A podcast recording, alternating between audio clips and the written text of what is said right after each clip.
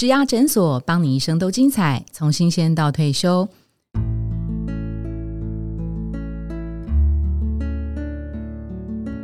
Hello，大家好，我是主持人 Pola。到十二月份的岁末策展，我们推出学霸系列。那在第三周，现在的这个市场氛围啊，节庆气氛很浓厚。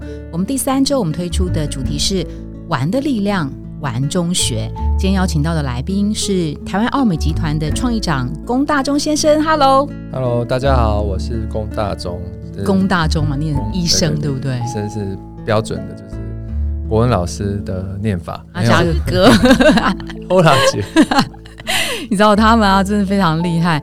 最新的啊，就是说在最近，其实又拿到了那个 Four A 创意奖的那个年度最佳代理商，就是连续四年来的一个好成绩。那我们讲台湾，台湾啊，其实呃，台湾奥美在大中哥哥的领导之下，其实在二零一六年，他们拿了那个美国的 One Show Award 的这个金铅笔奖，就是台湾第一支嘛。好，我记得那个时候大中哥提到这个奖项的这个内容的时候，其实也是。呃，眼神闪闪发亮。那我要讲这个大钟哥哈，他其实还有非常非常多斜杠的身份。那他对于一些老的一些物品，他其实也很着迷。那他也曾经拍过影片，是个导演。那他也是个作家。然后呢，他也是个跑者。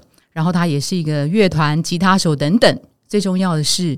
他今天坐在我们面前，他几乎就是个型男，这样讲 OK 吗？应该应该还好了，应该不是哈。哦，好，那其实啊，我们就在想啊，大钟哥的这个生活非常的丰富啊，他借由生活当中的玩这件事情去学一些东西，然后这些事情其实是可以回扣到他的工作。您好像在二零一八年十一月的时候，跟同事去了一趟那个尼泊尔的高山行嘛。我们在大东哥的脸书上面也看到，其实，呃，人在大自然的那个情境里面啊，自己的角色会变得更加的微小。在那那种情境之下去看这个世界，看这个地球，看看这个社会，其实那个观感其实也是不一样，对不对？然后还有跟团队去那个感觉是不是也不一样？这件事情可以。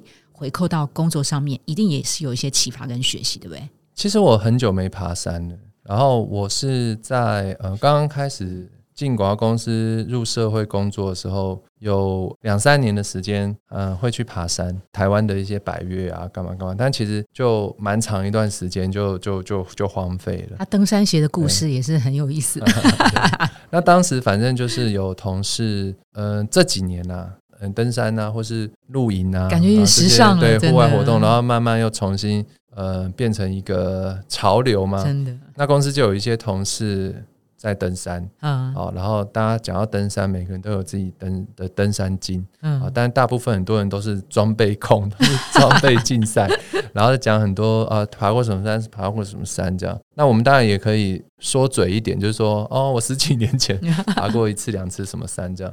那后来就是在一个聚会中，同事们的聚会中，那就有一个同事就讲到说，哦，他最想要去的就是，也是他心中的一个目标，呃，非职业登山者，我们那个其实叫做 hiking，践行，可以到达的最高的地方，其实就是呃圣母峰基地，嗯，还有它旁边的那个呃卡拉帕塔，另外一个高峰，圣母峰基地营大概五千五。旁边的卡拉帕塔大概五千六百多，我印象中是这样，就是塔帕塔再高一点。那所以，所以就有同事说，呃，不然我们我们就去啊，我们一去啊。然后那时候其实呃喝了一点小酒，就说好啊，那就去啊，那就去啊，就就好啊。那明天就就就来定啊，然后干嘛？然后就谁说他他去过呃尼泊尔走践行，另外一个登山路线的践行，然后他认识当地的导游，然后大家就呃。交换了这个资讯，但中间有一个同事，就我觉得你要去完成这种，不管是旅行也好啊，或是人们讲的这种壮游啊，你一定要有一个很有决断力跟执行力的人。当 leader，对，因为当那天好像感觉就是一个瞎起哄，是不是？嗯，酒酒过三巡之后的玩笑话。然后后来隔了一个多月吧，哦，可能没有三三个礼拜吧？然后那个同事，一个女生。他就说啊，我已经跟导游讲好了，他开出了两个行程，然后就问我们说，哎，我们对哪一个比较有兴趣？嗯，然后我们就嗯，真的假的啊？A 不错啦，A 比较好啦，然后就开始哦，好，那导游要跟我们做说明会好，然后怎么样，然后就一路哦，一直到有一天。最后的行前已经是要后来哪一天要交交钱，然后哪一天行前说明会的时候，我们才赫然发现，哎，好像是前五，好像真的要去了。对啊，中间都还一度觉得说，啊，可能讲到一半就黄掉了。哦，但中去之前还有在做一些训练啊，因为平常都有在跑步，所以肌肉啊跟体能的状况应该还可以。然后就就就大家一起去做了这件事情。那对我们来讲，其实也很像。说是去爬山，那对每一个个体来讲，其实是完成了一个很多人当成是你一生一定要呃挑战的一个 hiking 的高度一个行程。然后在在过程中，你也去学习啊，体会很多事情。但是因为我们的我们是一个同事的关系，嗯，这里面包含了像像我，然后还有呃我们公司的董事总经理呃吕风雨嘛陆，然后还有另外两个总经理，就是呃 Derek 跟 Zoe。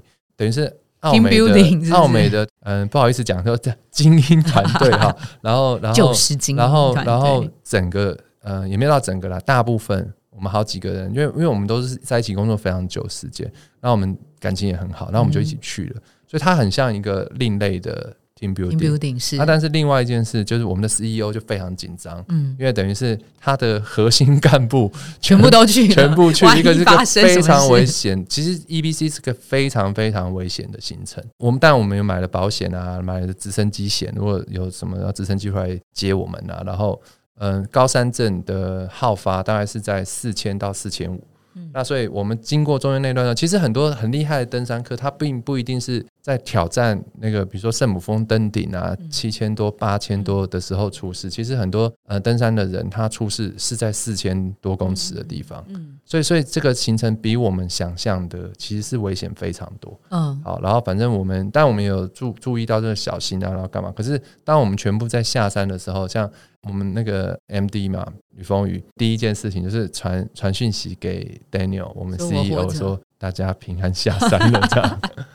那你们呃在上去跟下来的过程当中啊，你你都状况 OK 吗？你的高山症？嗯，不 OK 啊，我最 因为没有没有一个正常人可以在那边 OK 的，好吧？那你们怎么挺过的？到对啊，四千六，你晚上已经睡不着觉了，因为你空气稀薄。它的空气只有平地的六分之一，空气都是冰的，然后再加上高山的气压，你晚晚上是睡不着觉的，早上四五点就起床。嗯，那我中间后面三四天，我都觉得我好像都没有睡觉。嗯，然后每天起床就是我，然后又要出去，又要出去走一整天。嗯哼，然后然后那中间要吃很多药啊，就是什么什么丹木斯啊、红景天啊，吃到最后。呃，吕风雨跟 Derek 他们还，他们来连那个威尔刚都拿出来吃了，都是可以抗高山症。然后那个导游每天都叫我们测测试自己，就是说你拿你的手指点自己的鼻子，如果点得到鼻尖，就是你没事。嗯哼，哎，如果一直点不到，这可能就是高山症，要赶快跟他讲。然后，而且导导游也是很专业啦，他都一直看，他还观察我们每个人。哦，像比如说有一天。呃，应该是晚上大概六七点在山屋，可是我们四五点天暗了，我们就已经回山屋在休息，然后吃饭，然后吃完饭大家坐在那边，然后都很痛苦啊，因为都 高山症啊，轻微的高山症，然后不舒服啊，头晕啊，然后大家那边弥留，然后然后那一天吕风雨就是路就忽然跟我们的导游，我们那个导游叫 Krishna，非常呃专业的一个印度裔的尼泊尔人，然后他就说。Krishna，我们不是有准备氧气筒嘛？你要不要把这个氧气瓶拿出来给我们大家吸一下？这样对。然后他说，因为嗯，吸氧气瓶可以呼嗯纯氧嘛，可以缓解这个状况。然后可是他要钱的哦，他好像是呃忘记了，好像吸一分钟要多少钱？嗯，摆时间计算这样。那导游当然可以就赚钱了，我就给你吸。后来他那 Krishna 就跟路说：“Sir，他说这个氧气它是氧气瓶。”它是纯氧，它不是红茶。啊，它不是你想 你想要 take 你就可以 take 啊，它不是拿你的，它不是喝红茶，你一旦吸了，你就不能离开它了，嗯啊，哦。就要对你后面就要一直吸了，是。啊，那那你们都 OK，哦，我都有一直在观察你们。的你们的脸。啊，你们都没事，嗯，好，不要随便用氧气瓶这样，我觉得也是挺有趣的啦，对啊。那那时候没有人想要，没有，就说你你怎么相信你自己可以攻到那个最高你们要的那个目标？然后团队之间相信，那我觉得，对，团队之间当然是互相打气嘛。对啊。那我个人是因为还是因为平常跑步的关系，嗯，因为我觉得跑步反正就是一个对对自己的一种。锻炼或是信心的养成，因为如果你有跑步的经验，你应该知道说，其实不管你是多么资深的跑者，你每天每一趟出去跑步，你都觉得自己没有办法完成今天的跑步，嗯，你都不想出门，然后你开始跑之后，你都好想随时可以停下来，可是最后你就完成了你设定的距离，嗯，好，也许今天是七公里，明天是十公里，然后不一定。然后，可是最后你没有达到你完成的，你不会停下来。嗯，可是，在过程中或是在开始之前，嗯，你其实是非常挣扎的。你能不能完成？你要不要去做？那最后你完成的时候，其实你就是告诉你自己，你在证明，你帮你自己证明你可以。然后你会，你会变得更有信心，更相信自己。这是一次哦，对，这是一天哦。那你要想想看，如果有一个人每天，嗯，都在做这件事情，嗯，然后。做了十年，嗯，他十年不间断就是三千多次，他证明自己可以三千多次，那这个人的心智会有多强？大？嗯哼，对啊，那那你说我我当然不是说我我我的心智很强大，我是说跑步的人啊。那我当时我就在想说，就是一样的事情，我我知道我在怀疑，我在那个，但是以我跑步的经验。我我会完成它，嗯，这样最后我会完成它。那团队之间就是一起上去的那些 hiking 的呃同事们伙伴们，有没有不是像大钟哥心智那么强的？平常可能就稍微比较那是弱鸡一点的。那是我形容我自己啦。对，我觉得我受过这种所谓跑步的心智训练之下，然后最后我不许自己完成了，对不对？然后但是。那很，那还是很辛苦啊！我是我，我是硬钉的。现在是男子汉要爱面子，而且我是透过这种十年的心智训练，你知道吗？结果我的同事每一个都达成了，那我心里在想说：哇塞，那这些人都超强的，对，真的啊！他们也不是每天在跑步的，不一定啊，也也有几个有跑步，可是哇，他们的他们的这个意意志力，他们的这个耐受力，其实都比我们想象的还要强。然后尤尤其里面有好几个。呃，去的有四个是女生，不能示弱啊！每个都是这么高阶的主管，都很强哎，真的很强。但我不知道每个人的力量或能量从哪里来，但全部大家一起做这件事情，也是会给彼此呃能量，或者说彼此的呃支持跟鼓舞。可是我真的觉得，就是说，在这个行程里头，我也很佩服所有参加的每一个同事，我们彼此啊，彼此佩服。像因为像中间我就因为我的体能可能稍微比呃他们好一些，因为我平常有在跑步嘛，所以我就会跑离队伍很远，然后帮他们拍一些很浪景的那种天地天人合一的天地广阔，然后这个登山队小小的这样一一一撮在这个宇宙之间上面的这种照片，我就拍一些这种呃拉远镜头，然后跑到很远的，然后去拍这样，然后他们就说 你到底累不累？我们已经走成这样，然后我这边旁边跑来跑去。那是状况还好的时候，那大概到四千五之后，接近要到登顶的时候，那几天其实大家状况都很差。然后，然后，可是你在状况差的同时，你会看到说他还可以，他还可以，他还可以。可能大家都盯着吧，但是这个他还可以，他还可以，他他就会给你一个鼓励，给你一个力量，或是给你一个他都可以了，我怎么会不行？对啊，哎，说实在，你们去那边拍照啊，你你后来现在就是在当下，你你在那么样的。呃，壮阔那么雄伟的大自然当中，看到自己忽然之间变得很渺很渺小的时候，你你的当下的感受会有很特别吗？不同的想法吗？虽然身体跟那个这个这个，其实我的感觉是，嗯，就我就觉得好像没什么好说嘴的，因为我我没没什么好说嘴，说因为我不是一个专业的登山者，嗯，然后关于山，关于自然的这种广阔。让人们感受到自我的渺小，然后这些登山的这种经验呢，我都觉得马上 skip 掉。不是，我都觉得讲起来就是那个对啊，那些真正在登山的人会觉得说你什么东西啊？他就是基地营而已，基地营践行，你是 hiking 的，你不是真的跟你不是真的登山呢？哦，对不对？就这这最最近不是有一个台湾有一个女生，她是曾格尔，曾格尔，对不对？她不是在呃三十岁之前，然后呃最短的时间，然后完成了多多少座八千公尺以上的。高山的攀登嘛，对啊，那我觉得那个就真的很厉害。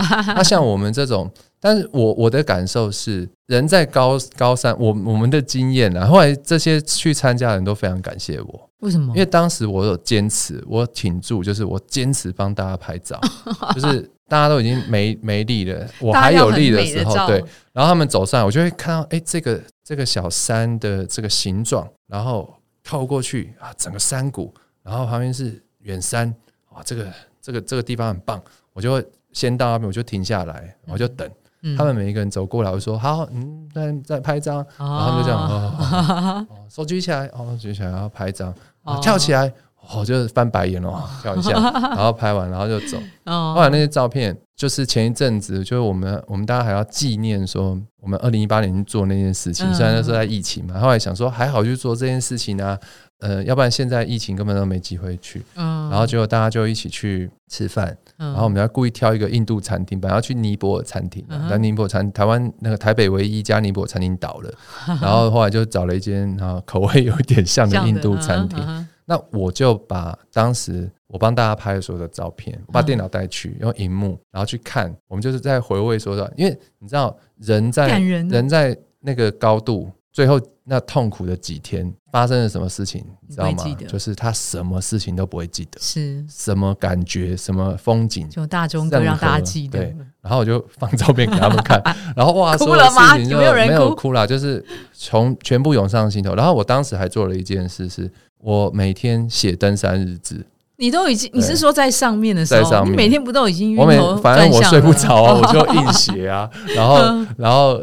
呃，我是写了呃十十四篇，最后我是记在我的那个手机的，因为上面是收不到讯号的，我是记在我是写在手机的笔记本里，然后最后下山的时候，然后连同每一天的照片，在那个加德满都，嗯，把十四天的 Po 文，嗯，一次 Po 出去这样，嗯嗯，啊，然后那个 Po 文他就。我我其实现在很少在使用社群软体，是。脸书比较被我当成一个记录的的一个一个地方。对，那所以那个东西现在放在那边，就是像我们这些一起去登山的伙伴们，如果想要回忆当时的事情，就去看你就看那那十四篇，那十四篇里头的照片啊，然后呃，我们我们我们经过路线登山日志。巨细靡遗这样，对啊，那那那那，我觉得那个是我在这个登山的过程里头，它是我我给我团员们的一个礼物，嗯，那也是呃我给自己的一个学习，嗯就是呃，当你就其实就像那个跑步一样啦，就是说你必须，嗯，在你在你在玩乐或是呃学习的过程中，你必须要去记录，嗯，否否则那个东西是被忘记的。OK OK，对啊。那个，我们刚刚跟大东哥聊这两个例子是蛮不同的哦。像跑步是一个极度他自己一个人二十一天不讲话，虽然到最后是自己跟自己讲话。那那个尼泊尔的那个呃践行高山的这件事情，它又是一个团队，又是一个群性，又是一个彼此互相加油打气的的一个，也是一个冒险吧。因为也没有人能够在商务上确实是冒险。刚刚大东哥也提到，但是在个人来讲，其实。呃，尤其是你已经十几年没有去玩这件事情了，可能自己也没把握。没想到酒后三巡之后，糊里糊涂就答应，还真的成真。现在回想起来，应该是蛮感谢，还好有那段那段，而且其实也是团体的那种压力吧。哎，他们有 say no，他们有 say no，大家要看谁谁，大家就不敢当那个哎，还是不要去的那个人。哦，结果一直没有人。说哎，还是不要去，哎，就去了 这样。这是一个什么效应？以及以及有一个非常非常有有执行力、决断力的的人，把大家组织在一起。对对对。哦，一度想要说我还是不要去好了，大家都不说的时候，就只好去了，硬着头皮去。结果是一个很珍贵的回忆。你们后来现在除了那个那个在呃印度餐厅吃那那那顿晚饭，那是去年呢。对啊，那大家平常都还是同事啊，然后。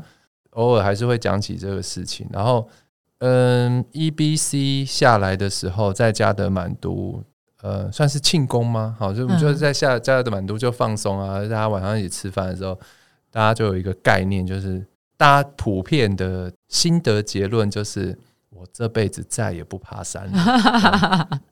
就是当下，不要再跟我讲爬山，不要再约我去爬山。那是当下，也许后来那一回来大概一年多之后吧，才开始有同事就在讲说，哎，我们也许可以再去爬一个什么山，尤其是台就台湾的台湾的可能三天四天的一个百越，然后前一阵子大家还有在讲说，要不要再回尼泊尔？OK，去走，因为我们是 E E B C 嘛，那还有另外一个 A B C 的践行，它比它比 E B C 呃高度低一点。但可是听说沿途的呃风景，听说就是更漂亮，这样对啊。但是呃疫情嘛，所以都都还都还停，那就是真的停留在说说而已。就是讲完之后，就是就是会会有人哦怎样再看看，然后就死尿掉了，对啊。但是但就没有，就所以我觉得当时能够成型，现在回头看都还蛮感谢那个时候。的自己跟大家可以让这个行程可以可以发生嘛？那又得要问一个问题啊，在那个尼泊尔回来之后啊，比如说在带领团队或者是跟同事之间，会不会又是一个新的状态？至少在心境上面会吗？这样这样问会不会又太太功利？对啊，就因为真的没有啊，哦，真的没有，因为但他对你来讲，他就是一个呃新增加一个冒险跟挑战，竟然可以完成的一个记录嘛。对啊，但那当然说，我觉得唯一有的是我们这这一群人，嗯我们都是公司就很核心的伙伴，嗯哼，我们一起去完成了这个，它也可以说是壮举啦，然后也可以说是一个很难忘的旅程，然后我们去一起扶持彼此，然后去克服了这个困难。啊，但对我们自己在未来彼此的不管是信赖啊，然后彼此的那种情谊呀，这种支持。那个是很强大的，我觉得信赖感这件事情是蛮好的，因为其实，在呃不同的方寻当中，难免其实会有部门之见啊，或者是呃本位主义上面，但是可能呃多几次类似像这种生死与共，在那么高的地方，在海外国家，而且谁都不知道明天或是未来几天谁会怎么样的情况下，那个信赖感的培养应该是还蛮深刻的嘛，就可能会开玩笑吧，就我们可能大家一起要去。做一个什么比稿，或者一个什么很 tough 的一个什么工作，或者一个什么难关，然后可能其中有一个人就会说怕什么？我们都一起都去了，都一起登上卡拉帕塔了，我们都一起去过 E B C 了，这算什么？然后大家就嗯嗯嗯，但是我觉得这是鼓舞人心的场面话。我觉得，我觉得并不会，你会真的觉得说我因为我去过那个，所以我能克服这件事。嗯，可是。它就会变成一个好像我们彼此之间的一个一个默契，嗯，或是一个 sign，或是一个信信心吧，嗯嗯，就是说说我讲出这个话，然后然后我们帮彼此打气，嗯，这样，我我的想法是这样，嗯嗯，我并没有很天真的觉得说，因为我我去过 E B C，所以人生中没有任何事情可以难倒我们这一群人，嗯，那是不可能的，嗯哼，可是它可以变成一个谈资，嗯，就是说，哎。我们是一起去过 E B C 的伙伴哦，这算什么？对，这算什么？好，我们就做吧。然后很心这样说，好恐怖哦，到底能不能完成？你还是不知道。是，嗯，所以是很务实的，不是这么把把成功或是自信的这件事情过度简化。但它确实是一个让你的那个心智锻炼可以再增强一点点的一件事情嘛，哈。那在今天节目尾声呢，我们也来帮粉丝敲完啊。这个粉丝他是在一零四植牙诊所的网站上问了一个问题，他跟他的主管请假，他觉得这个理由太诚实了，呃，主管直接不准假。那他会觉得说，那难道要以后都要骗人吗？好，为什么要问大钟哥呢？这个人他是做行销广告的相关的职务。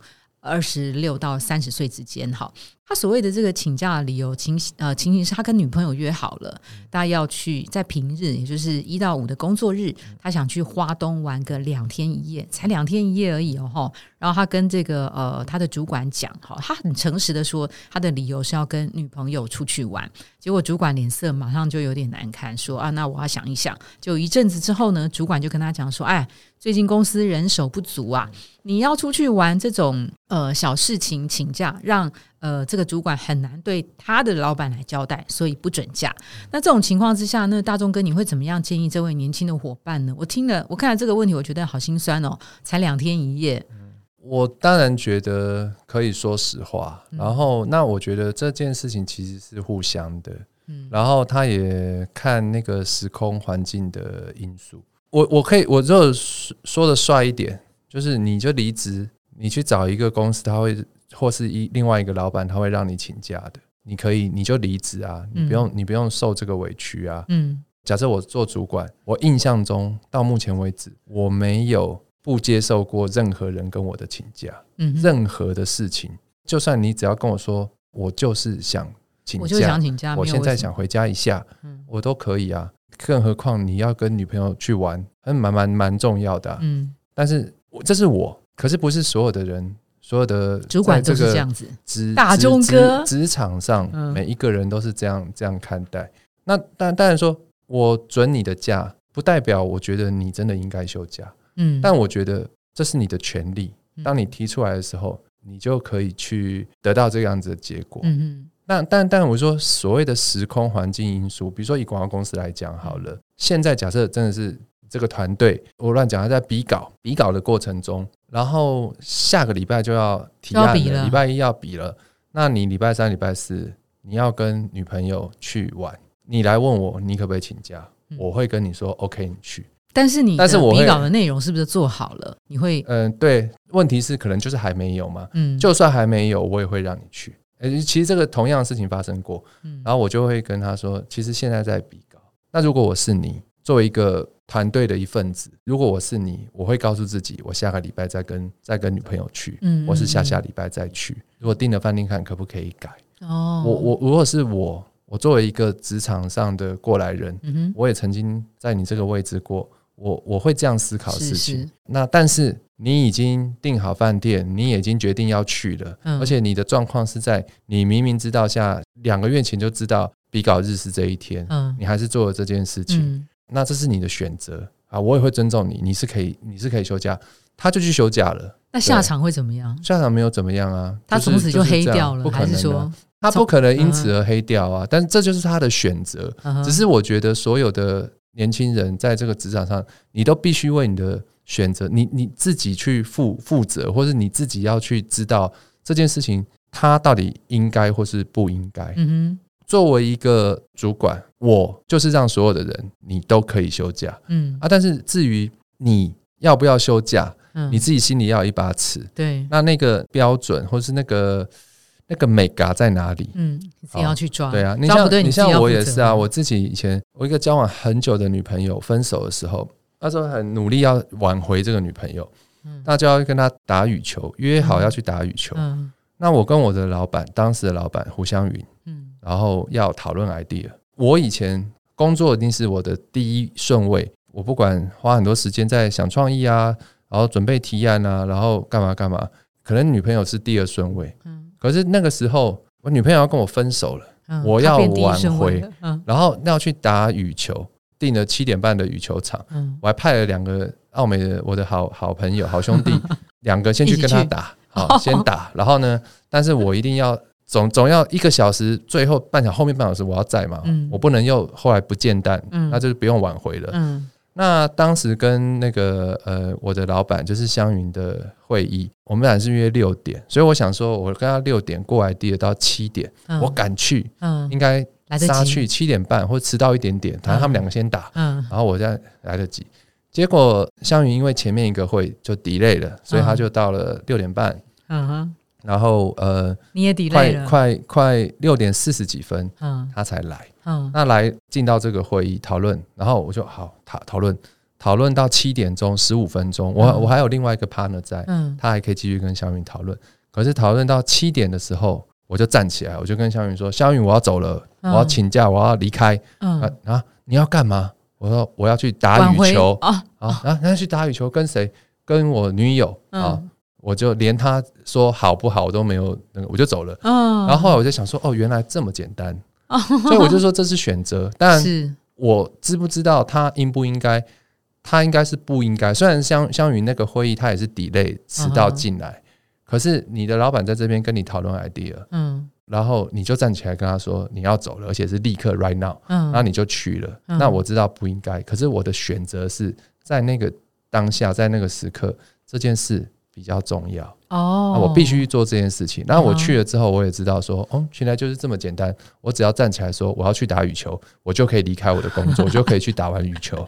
对，那这个也给我很大的改变。他他也带给我说，日后你有任何的人有对我有任何的请假的需求，我从来从来不会说 no，连犹豫都不会。你要请假，OK，好，来什么签什么，来什么签什么，嗯，任何的，因为我觉得。那是你的选择，你一定是思考过了。那但我我会我可以提醒你，诶，这个时候可能不好吧？这个时候什么怎么样怎么样？嗯，但是你还是可以，我会我会补一句，还是可以，因为我还是要告诉你说真正的状况是怎么样。当然你一定有你，然后我我告诉你了，你还是要请假，那一定有你的判断不去的理由嘛？那我必须尊重这个，而且请假本来就是本来就是员工的权益啊。好，所以他呃还是去了这件事情。如果呃发生什么状况，他自己就要负责嘛。这个是一个很不会发生什么状况啊。比如说呃，他因为他的休假，然后事情没交代好，没处理好，有一些不康或什么的，我们就 cover 啊，我们就自己做啊，我自己来可以。对，比如说其他团队的人会干掉他，或者是不会了。OK，我觉得我觉得他自己心里也会会会知道吧。所以就这个就这位同学的这个问题，我就呃我没有一个。确定的答案，对，但是但是我会觉得说，你当然可以休假，只要是你决定了这样啊。但是你你你不一定会遇到会让你休假的老板。那如果你真的对这件事情很在意，因为你的老板的的这个反应，他也没有不对，不是每个人都要像我一样，任何假都。可是你的你的老板如果觉得这样。那就是你遇到了不适合你的老板，你又很在意这件事情，那你就离开。我的建议是这样。好，那在今天的玩的力量玩中学，不管这个玩呢是跑步，或者是践行、登山，或者是呃自己一个人的独处，那在今天的节目当中，我们都非常谢谢大钟哥来分享他宝贵的经验。谢谢大钟哥，谢谢，谢谢。